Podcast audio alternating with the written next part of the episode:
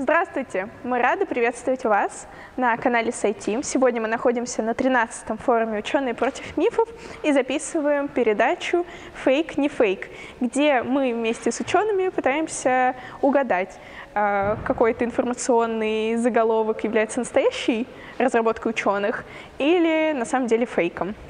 Первый заголовок звучит так – Осознание своей бисексуальности связали с повышенным риском курения среди молодых американцев. Я думаю, что это правда.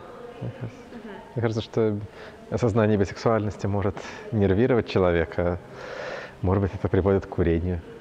Не фейк. Ну, учитывая хайповость темы, могли связать, это да. Ну, что типа борьба с курением, там что-то такое, еще плюс к этому за права там и все такое, но, на мой взгляд, это чушь, конечно, потому что я не, не очень вижу, где бы кто-то связь могла быть. То есть связать могли, ну, как бы связать может что угодно статистически, но реальной связи я вообще не представляю, какая могла быть, поэтому я думаю, что это чушь. Ну, если слишком уж так нечего делать, можно такое исследование провести. Я думаю, да, научная статья. Я думаю, что это фейковая новость. По сравнению с гетеросексуалами, молодые ЛГБТ-люди имеют более высокие показатели курения сигарет, начинают их курить в более раннем возрасте и курят с большей интенсивностью. Так, распространенность курения среди би и гомосексуалов составляет примерно 22%, в то время как среди гетеросексуалов этот показатель равен 14%. При этом самую высокую распространенность курения отмечают среди взрослых бисексуалов. И это правда. Следующая новость. Вампиры использовали социальное дистанцирование для борьбы с инфекциями. Тут имеются в виду обыкновенные вампиры, как летучие мыши. Вампиры, как летучие мыши. Ну, во-первых, летучие мыши-вампиры существуют реально. Вот. Э, если о них речь, то они социальную дистанцию использовать не могут, у них разума нет. Вот. А если вампиры имеются в виду мифологические, то которые люди, да, вампиры, то я в них как бы не верю, и тоже ученые, думаю, не верят, поэтому вряд ли такая статья может быть. Ну, я думаю, что они не настолько сообразительны. Еще, еще вы сказали, что они маски надевали. Не, думаю, что фейк. Ну, я сомневаюсь, что вампиры способны на такое. Ну, то есть, э, естественный отбор мог в обратную сторону двинуть. Это мог, могло бы быть пересказом журналистов э, реальной новости. То, что в результате инфекции у вампиров возникла Э, пошел отбор на особей, которые стараются держаться друг, друг от друга дальше, и это дает им как бы предрасполож... Э, ну, преимущество э, в условиях инфекции. Ну, вот. Но поскольку все переврали, и получилось, что деревья, ветер дует, потому что деревья качаются, то получилось вот такое. Это может быть. Ну, вот. Но я думаю, что это тоже фигня, потому что, ну, как-то так. Но, в принципе, как механизм отбора и явления, может быть, да, почему нет не фейк? А, ну, это тоже версия, которая мне, как не специалисту в области, э, представляется таким сомнительным достаточно фактом. Обыкновенные вампиры используют социальное дистанцирование, чтобы замедлить распространение инфекций в колонии. Как обнаружили американские исследователи, летучие мыши, которым ввели вызывающую лихорадку липополисахарид, реже контактируют с сородичами и проводят рядом с ними меньше времени. И это правда. Следующее. Российские ученые разработали наносоль, восстанавливающую ржавые автомобили. Ну, в то, что российские ученые разработали наносоль, я еще могу поверить, но вот что она восстанавливает ржавые автомобили, вряд ли. Так что думаю, что фейк. Фейк. Вы знаете, вот наши, да, могут такие статьи писать российские ученые, но априори, даже если такая статья будет написана людьми со, со степенями, да, степененными, а по сути она будет, конечно, белибердой, поэтому это из области псевдонауки. Э, ну, учитывая, что соль и железо, наверное, это все-таки соединение достаточно сложно, э, подвергающееся изменению в силу своего такого разнообразия структурного, то, возможно, не э, нейтрализующими там, да, э, вот это ржавое железо, просто может быть предотвращающее э, образование. Угу. Так. Ну, это бред какая-то. Ну, потому что соль, она и есть соль. Но опять же, журналисты могут что угодно назвать нано, учитывая наши там Рос, Нано, там Чубайсы, кто там еще что-то есть, да, заголовок такого типа я легко могу себе представить где-нибудь.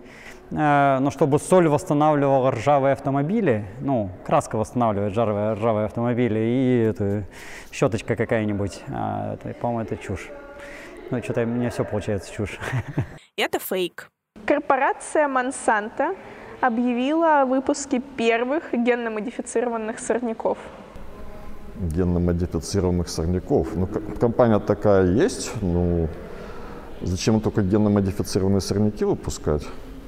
Можно, в принципе, выпустить. Просто цель не совсем понятна. Ну, давайте предположим, что ладно, пускай такая будет статья. Только мне цель непонятная.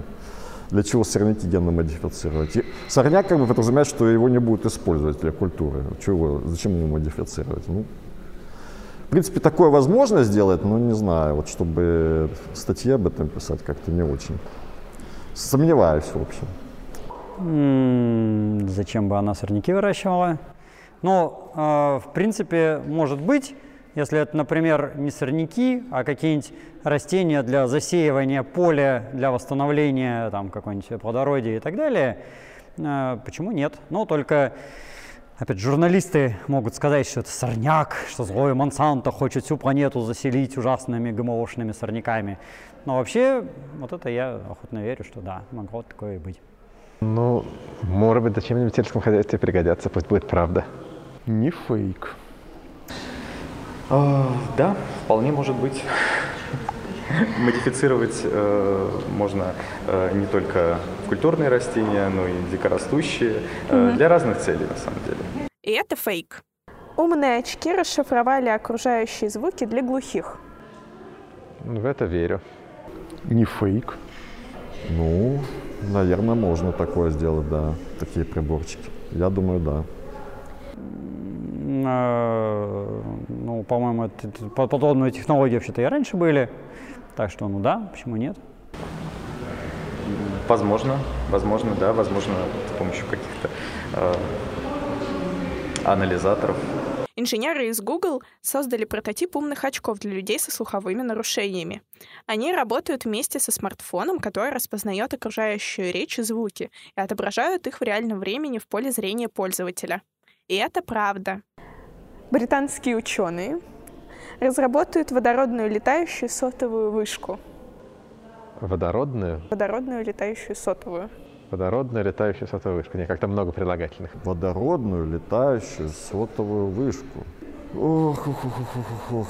По технике я не силен. Летающие вышки нам нужны или нет?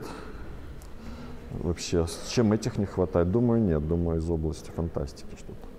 Нет, ну, в принципе, можно запустить какой-нибудь аэростат, э, чтобы он летал и передавал сигнал. Э, ну, почему нет, собственно? Не фейк. Да, конечно. Британским ученым, к сожалению, достается. Но я думаю, что это новость фейковая. Сегодня несколько компаний в мире занимаются разработкой беспилотных летательных аппаратов, которые бы могли обеспечить связью труднодоступные районы. Предполагается, что с помощью таких аппаратов сотовые операторы смогут расширить абонентскую базу и сэкономить на строительстве сотовых вышек. И это не фейк. В Санкт-Петербурге открылся НИИ культуры пьянства. Mm. Да, пора уже такое открыть. Уж очень важное место в культуре занимает. Но здесь скорее все-таки пьянством будем. Будем его ассоциировать как с бескультурием. Хотя культура выпивания, да, бывает, но пьянство это уже выходит за рамки э, традиционного нормального выпивания. Это по определению уже патология. Поэтому это культуре относить нельзя. Думаю, чушь. Фейк. Э, ну, могли открыть какой-нибудь бар с таким названием и назвать его не культурой пьянства, это легко. Но вообще, как институт, естественно, такого не было. Маловероятно. Хотя Санкт-Петербург, конечно, место такое, но все-таки разве что какой-нибудь какой шуточный музей, но думаю, что, думаю, что фейк. Я считаю, что это фейк. И это, конечно, фейк. Ой, следующая новость очень интересная.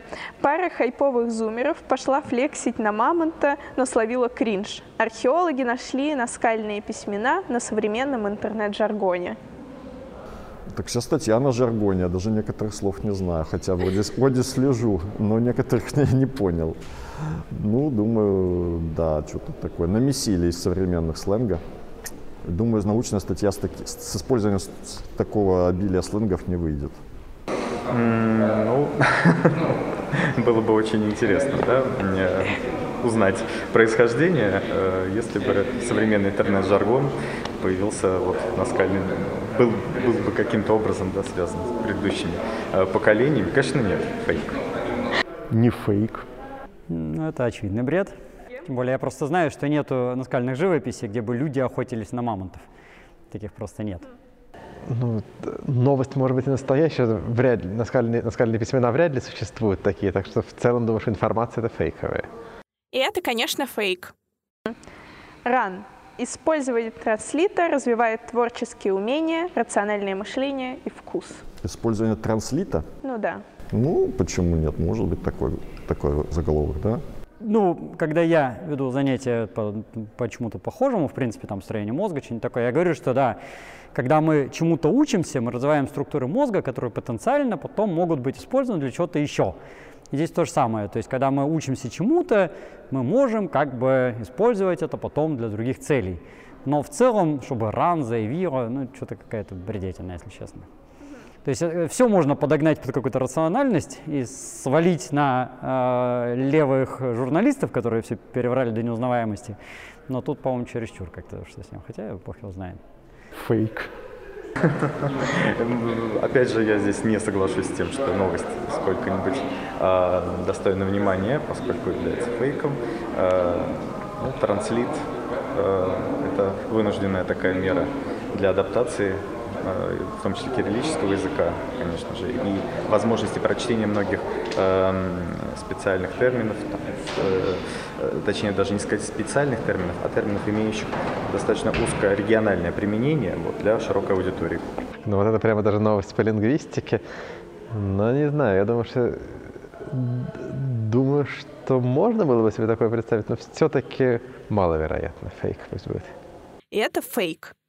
Немецкие ученые изобрели прибор для измерения глубины озабоченности. Озабоченности в каком смысле? В половом, в сексуальном плане? А, нет, Или озабоченность чем-то? как бы как волнение. А, как anxiety, да, то есть это волнение из области психиатрии, да? Глубины озабоченности. Хм. Ну, что ее вообще углублять? Там глубины разной степени. Если это уже патология, то просто есть разные степени этой проблемы. Ее не замеряют, ее, ну, можно, конечно, по тестам разным э, словесным, да, определить степень там депрессии или озабоченности какой-то чем-то. Но это, это одна из э, областей депрессии, депрессивных каких-то вещей. Да, степень депрессии, да, и по, по- по тестам выявляют, но вот как оно звучит здесь, озабоченность, это для меня звучит ненаучно.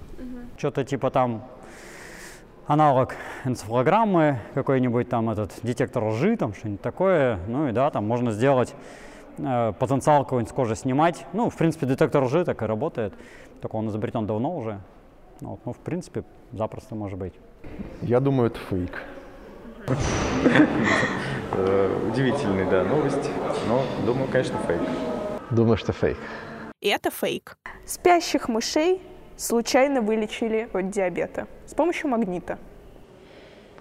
Это, наверное, правда. Чего бы и нет.